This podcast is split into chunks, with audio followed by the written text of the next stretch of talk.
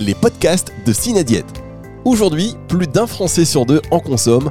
On parle bien sûr des compléments alimentaires qui représentent un marché dynamique et en forte croissance. 2 milliards d'euros de chiffre d'affaires, 350 entreprises, 16 000 emplois. Derrière ces chiffres se trouvent aussi de nombreux défis réglementaires, économiques et politiques auxquels sont confrontées les entreprises du secteur au service de la santé de chacun. À chaque épisode, un administrateur de Synadiète, syndicat des compléments alimentaires, vous fait découvrir son action sur l'un de ces enjeux.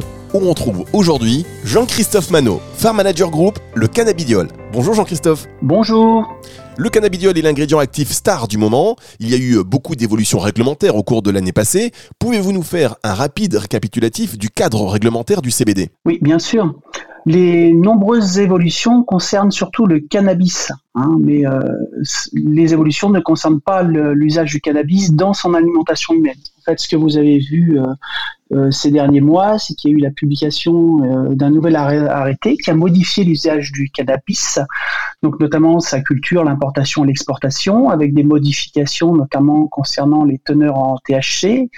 Initialement, l'ancien arrêté prévoyait moins de 0,2%, on s'est aligné, on s'alignait avec l'Europe, maintenant on est à 0,3%.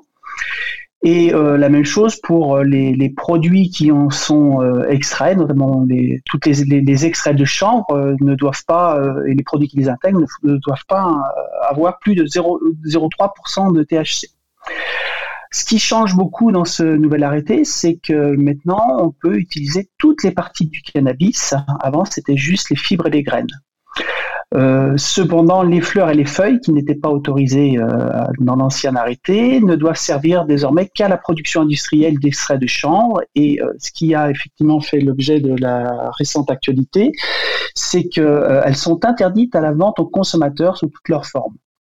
Alors, ce que vous avez également dû entendre, notamment sur les médias, c'est que fin janvier, le juge des référés du Conseil d'État a suspendu une partie de ce nouvel arrêté mais par contre, c'est à titre provisoire euh, concernant l'interdiction de commercialiser des fleurs et feuilles euh, aux consommateurs. Mais il faut bien comprendre que cela ne concerne pas des consommations en alimentation humaine et donc dans les compléments alimentaires. Et ça ne concerne pas en soi le CBD qui reste un novel food non autorisé en alimentation humaine et donc dans les compléments alimentaires. Alors si je comprends bien, le CBD est interdit en compléments alimentaires et dans les denrées alimentaires. Pourtant, il y en a partout. Comment vous expliquez cela? Alors ça, c'est vrai que c'est un marché qui explose, c'est impressionnant. Je, moi qui suis dans le métier depuis 20 ans, je n'ai jamais vu euh, un tel engouement pour, pour un ingrédient. L'idée serait que la DGCCRF aurait été dans l'incapacité ou la difficulté au fait de faire, interdire, de faire interdire les denrées alimentaires qui contenaient du CBD, puisque avant la publication du nouvel arrêté, les produits qui contenaient du CBD étaient considérés comme des stupéfiants au regard de la législation. Et ce n'était donc pas de leur ressort, mais celui de l'ANSM, hein, donc l'Agence du médicament. Fin 2020, la Cour de justice européenne, hein, avec l'affaire Canavapé, a statué que le CBD ne pouvait être considéré comme un stupéfiant. Donc, n'étant plus un stupéfiant, ça a permis la modification de l'arrêté dont j'ai parlé tout à l'heure. Et ça devrait donc permettre à la DGCRF désormais de faire interdire les produits en les considérant comme des novel foods non autorisés. Après, il est vrai que les moyens de la, des, autorités de contrôle sont chaque année de plus en plus faibles, hein, donc des, moyens humains de moins en moins importants. Donc c'est peut-être pour ça qu'on n'a pas l'impression qu'il y ait vraiment des sanctions euh, à ce jour. Mais tout ça, c'est très récent. Hein. Et quelle est la position de, de Synadiet sur ce sujet?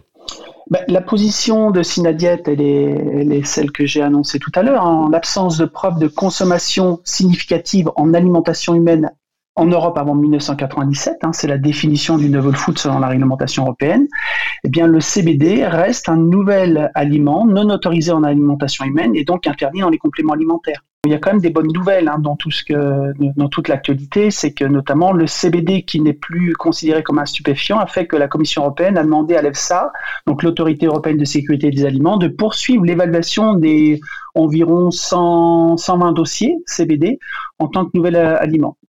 La mauvaise nouvelle, c'est que par plusieurs fois, la Commission européenne a euh, précisé que les dossiers étaient pour la plupart de mauvaise qualité. Hein, donc, euh, euh, et donc, devant la multitude de dossiers qui devraient être défavorables, en fait, l'EFSA a l'intention de, publier un avis général. Hein, donc, sur son site, en fait, c'est ce qu'on appelle, ce qui est noté, une déclaration sur la sécurité du CBD.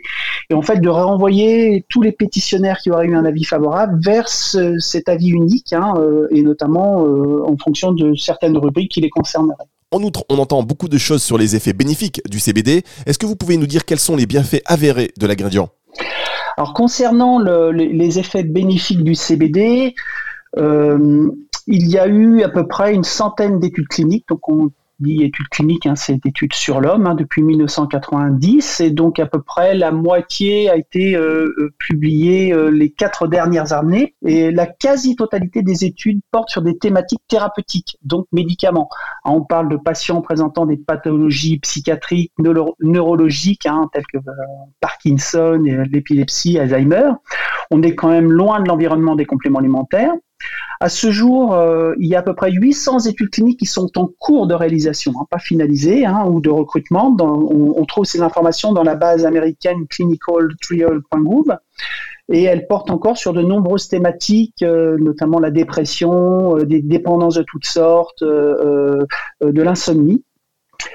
Concernant les thématiques physiologiques, les études cliniques sont encore à ce jour assez peu nombreuses. Elles concernent six axes pour euh, les études qui sont positives, hein, donc favorables, euh, notamment l'axe anti-stress, le cholestérol, il y a les performances sportives, le sommeil, le système cardiovasculaire et la fonction des tissus.